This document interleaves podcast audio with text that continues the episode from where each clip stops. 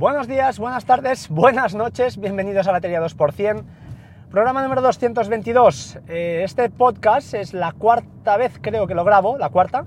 Eh, la primera lo grabé el sábado, del perdón, el viernes del tirón. Eh, lo iba a publicar, pero por tres cosillas que han pasado, mm, pues al final he preferido volverlo a grabar. Total, que esta mañana he vuelto a grabar en casa, no me ha gustado, y otra más que en el coche ahora por problemas técnicos, esta es la cuarta, así que vamos a ver si es la, buena. Estamos a 19 de diciembre de 2018, eh, voy para el trabajo, así que la calidad del sonido en primer lugar, pues disculpad, va a ser mm, bastante mala o no va a ser lo habitual. En segundo lugar, y antes de que me olvide, eh, gracias en primer lugar a, a Cristian, por, a Patuflinks, por la mención del podcast eh, en su podcast. Y ah, en segundo lugar, pues un abrazo para Carlos Castillo y que, bueno, por un tema que él ya sabe, familiar y tal, y nada, y que, que, bueno, que todo sea leve y que todo vaya lo mejor, lo mejor posible, ¿vale? Eh, hablando de Carlos, recordad que ayer vi un tweet publicado de él de Histo Racing, que, Racing, que publicará un podcast eh, para final, o ya estaba a punto de publicar. Yo no soy amante de los coches, pero los que les gusta, o a los que os gusta, no lo dudéis, seguro que es un buen podcast y por lo que comentan por ahí, muy chulo, con muchos datos, mucha historia y bueno, eh, interesante, seguro que, es interesante si, lo hace él. Hablamos, hablamos de nuestro tema. Hoy quería hablar, o al menos quería empezar a hablar de tres cositas que son las que justamente me han empujado también a, borrar ese podcast y, a grabarlo otra vez, ¿no? En primer lugar, actualización de Autosleep. Autosleep es para mí la aplicación que uso ah, cada día sí o sí. Junto con VR diría que son las dos aplicaciones que más, eh, que al menos abro más eh, diariamente seguro. Es para saber lo que he dormido, cómo he dormido. Eh, para mí es importante. Hago turnos, a veces el sueño, tengo problemas de sueño y para mí vital. En fin, se ha actualizado, ha incluido en primer lugar una... Ya era muy chula visualmente, ahora todavía lo es más está muy, muy bien, muy curada, muy, muy bonita. Y por otro lado, han añadido los Siri Shortcuts, con lo que eh, podemos pues, decirle, en mi caso, si le digo a mi amiga eh, pues cuánto tiempo he dormido, me abre la ventana con eh, la app de Autosleep y me hace una preview de lo que he dormido hoy y cómo he dormido. Pero además, disculpad, además, ahora tenemos una cosita más, que es que eh, si os vais a opciones y por ahí en Siri Shortcuts eh, miráis exactamente, a ver si lo digo bien. Eh, sí, creo que si te vas, no recuerdo exactamente dónde está ahora. Em, hay una opción donde pones, donde grabas este, el, tiempo dormido en este caso, que ah, te avisa, la app te avisa de que si este shortcut, este Siri Shortcut, lo introduces como un bloque más en un atajo, en un shortcut que hacemos nosotros, por defecto te copiará en, la, en el portapapeles un diccionario, un pequeño diccionario donde está pues, el tiempo dormido, la calidad del sueño, tres o cuatro datos. Que imaginad que yo, por ejemplo, pues quiero hacerme un Excel o una Google Sheet que eh, vaya guardando estos datos, pues lo puedo hacer. ¿Vale? Eh, de hecho, en las notas del programa os dejaré un shortcut que he hecho en cinco minutos para que cogáis la idea. Eh, está curioso, la verdad es que está muy bien y eh, como decía, esto lo vi en un tuit de Federico Vitici, no os voy a engañar, pero bueno, el ejemplo lo he hecho yo, no, es difícil. Em, como decía él, lo cierto es que es triste que Apple todavía no em, proponga o dé opciones a los desarrolladores eh, para que puedan hacer algo con estos datos y puedas trabajar o jugar con ellos en, shortcuts. Porque ahora lo que te hace es eso, copiarlo al portapapeles en formato, pues eso, en un formato diccionario, en formato JSON, y tú desde ahí rescatas los valores, ¿no? Pero me parece que es, pobre, es pobre, podría, podría mejorarse muchísimo, muchísimo más. Pero bueno, es lo, es lo que hay. Por otro lado, eh, macOS, hay una aplicación que se llama PopClip. He hablado varias veces y bien siempre de ella. Es una aplicación que normalmente vale 10, 10 euros o así, aunque al principio de todo estaba gratuita, ya os lo digo. Y hoy está a 2 dólares o a 1,99. Os dejo también el enlace y espero que esté vigente cuando lo escuchéis. Si no la tenéis, compradla. Son 2 dólares y la verdad va muy bien, tiene multitud de funcionalidades y para mí, ya os digo, no es un Mac OS si no tengo PopClip instalado. Va súper bien, haces, seleccionas cualquier texto y te aparece un menú contextual en la parte superior en negro con las opciones que tú quieras. Tú las puedes configurar desde buscar en Google, desde abrir en el navegador, desde traducir, desde pasar de mayúsculas a minúsculas, desde añadir a deliveries, es una que utilizo muchísimo desde los pedidos de Amazon. Le pongo encima del pedido, hago botón derecho, lo añado a deliveries y ya lo tengo ahí añadido. Entonces va más que bien, no, eh, lo siguiente. Y finalmente, el tema del podcast de hoy, que era el que había grabado originariamente, era al respecto de Orbi. El router Orbi, yo tengo el RBK20, eh, hablé con Patuflinks, que justamente él me ha nombrado por eso, se lo agradezco. Es cierto, no le di la solución mágica, sino que yo creo que ha sido un compendio de todos, ¿no? Un poquito le hemos dado eh, feedback y al final a veces te, te encaparras en una cosa y, no es que no lo sepas, sino simplemente pues que estás eh, encegado en un tema y otro desde fuera pues te da otra visión que tú probablemente, seguro, ¿eh? conoces o, y simplemente pues no te ha venido a la cabeza, que ha sido este caso yo creo, ¿eh? al final. Entonces, yo estoy contento con los Orbi, estoy muy contento. Eh, el modelo es el mío, es el inferior, eh, con un satélite solo, de hecho lo compré por capricho, lo había hablado con Chinom, si no habéis escuchado su podcast, ahora tengo un rato, escuchadlo, es mucho mejor que el mío. Em, y lo cierto es que, ya os digo, es un router que está muy bien, está muy completo, todo el tema de configuración, pues creo que Cristian lo ha explicado súper bien. Yo he escuchado, eh, en principio quería, una de las veces que he grabado, no había escuchado su podcast para no contaminarme, pero bueno, lo he escuchado mientras me estaba aseando y tal, y ya está, ya lo tengo.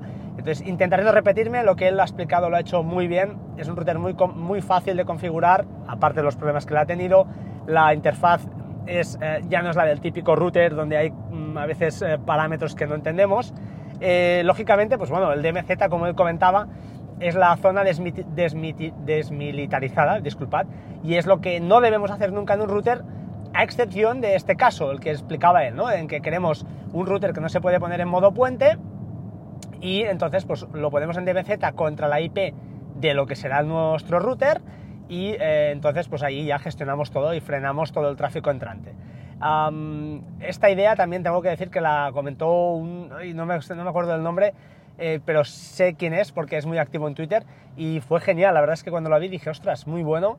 Eh, no sé si los gurús tendrán algo que decir al respecto. Mahosan, que es el auténtico experto, pues nos puede igual decir que, estamos diciendo un disparate, pero a mí no me parece a priori un disparate. Me parece una muy buena idea que un router que no puedas colocar en modo puente, le, das, le metes en DMZ, le, das la IP del nuevo router, en este caso del Orbi, y el Orbi es el que gestionará y configurará pues, todos los puertos, etcétera, etcétera. No es mi caso, en mi caso yo tengo Movistar, bueno, no es Movistar, es 20, eh, y tengo el router eh, típico de Movistar, modo puente es relativamente fácil colocarlo, y mi, router, mi router Orbi pues está trabajando eh, como todo, ¿no? A full, eh, pues aprovechando que tiene mejor procesador, que tiene mejor RAM que, cualquier router de operadora. Deciros al respecto, como comentarios, pues a mí a nivel estadístico, como a, a, Cristian le ha gustado mucho, a mí no me ha gustado demasiado. Creo que en este caso el router Asus que tengo, el, o que tenía, el AC87U, era mejor en cuanto a estadísticas. Además tenía un Quality of Service, un QoS, que yo aquí mm, creo que no lo tiene. Es decir, no le puedes decir qué equipo tiene preferencia a la hora de, atacar a Internet. En cuanto a Mumimo, lo es, eh, creo que son dos Mumimo, pero ya os digo, frente al Asus que tenía cuatro, el rendimiento del Orbi me está, bueno, es brutal. O sea, en cuanto a velocidad Wi-Fi es eh, terrorífico, me está yendo súper bien, saca lecturas de más del doble. Eh, que, con, que con el Asus y bueno, muy contento, ¿vale? Comentaros a cositas que, que tengáis en cuenta cuando lo, lo, por defecto. El router Orbi creo que lleva el UPnP activo. Yo es una cosa que no me gusta tener activa por defecto. Es lo que básicamente lo que hace es que si tienes un servicio corriendo dentro y tiene que abrir algún puerto, pues le da permiso de alguna manera al router para que, pues eso, para abrirlo temporalmente y luego lo cierra. Em, si tienes un software malicioso, pues podría ser eh, un problema, ¿de acuerdo? Eh, entonces, UPnP, si no es necesario, cerrado. Los que tenéis consolas y esas cosas, pues igual ahí os puede provocar algún problema, con lo que entonces, pues bueno, oye, se activa y, no creo que pase nada del otro mundo, a no ser que seáis agente secreto o algún político o alguien realmente muy importante, que no creo que sea el caso. Eh, comentar más al, respecto del Orbi. Circle, Circle de Disney. Circle de Disney es lo que ha comentado Christian también muy bien, mm, todo el tema de control parental. Yo personalmente ah, lo tengo inactivo, inactivo, lo he probado Y esto, cierto, lo que comenta realmente es muy, es muy potente. La versión gratuita ya está más que bien. Eh, te permite configurar los perfiles, añadir cada eh, gadget a un perfil correspondiente o incluso más de uno y eh, puedes pausar internet en cualquier momento, establecer horarios, etcétera, etcétera, etcétera. Incluso en los filtros puedes, aparte de las plataformas que lleva por defecto que puedes bloquear o no, permitir, por ejemplo, pues Amazon, Disney, Snapchat, lo que queráis, Facebook, eh, además hay un filtro personalizado incluso. Si tú quieres que tu niño o niña no entre en, yo qué sé, en chicasguapas.com, pues puedes entrar el nombre de este dominio y cualquier petición a, ese dominio pues queda, queda bloqueada y muy bien. Eso funciona más que bien. Yo personalmente no, no, lo tengo activo en primer lugar porque mi niña no es, no es lo suficiente mayor como para empezar a tener problemas de momento. Este sistema yo creo que funciona a nivel de DNS, es decir, al final lo que te ofrecen ellos por detrás es un DNS y todas las peticiones pasan a través de ellos, con lo cual pierdes algo de privacidad. También es cierto que en principio te deja que haya aparatos que estén eh, sin manejar, es decir, que no estén, eh, pues eso, eh, gestionados, y no sé hasta qué punto, pues entonces pasa por su DNS las peticiones o simplemente pasan a través de, de las DNS que tengas configuradas en el router. Lo desconozco. Yo en mi caso, como os decía, yo tengo Payhole instalado desde hace, yo diría, más de un año en mi, en mi NAS y estoy contento al nivel del tema anuncios. No estoy tan contento al nivel de, ah, bloqueo de páginas. No sé por qué. Eh, me he asegurado de tener solo, solo la DNS del, del, ya os lo diré, del NAS en este caso, donde corre Payhole.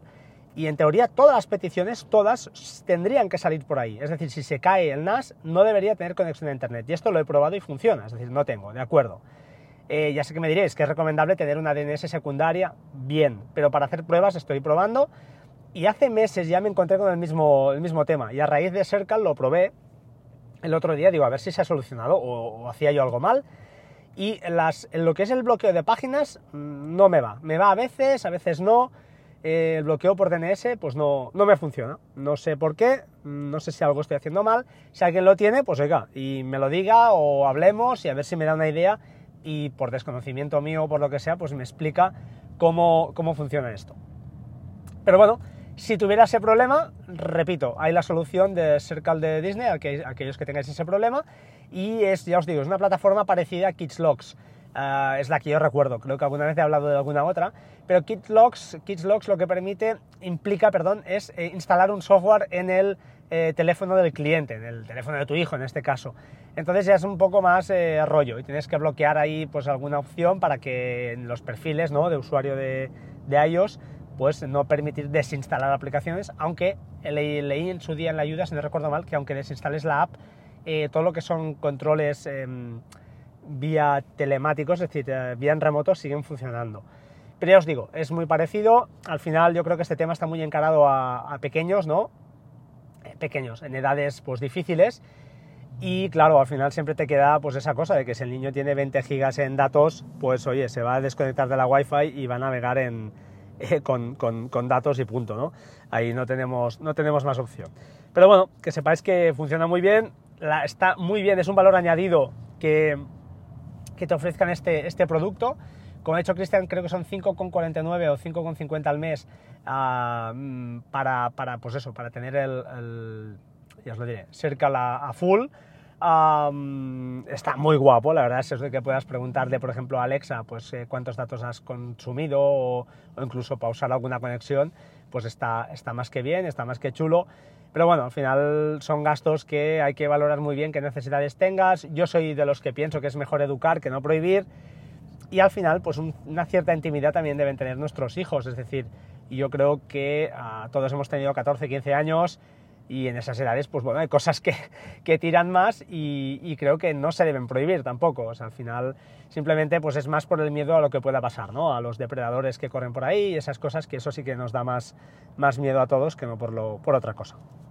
En definitiva, eh, bueno, nada más eh, que contaros. Eh, gracias de verdad por estar ahí. Espero que se oiga decentemente, se oiga decentemente y, nada, nos oímos pronto. Dejadme repasar las notas, no sé que me haya dejado algo. Voy a abrir, Bear, pero yo diría que no me he dejado nada. Os he comentado lo de, lo de PopClip, lo de Circle. Ah, vale, importante, antes de despedirme. Esto va para un usuario en Twitter que me, al respecto de Bear.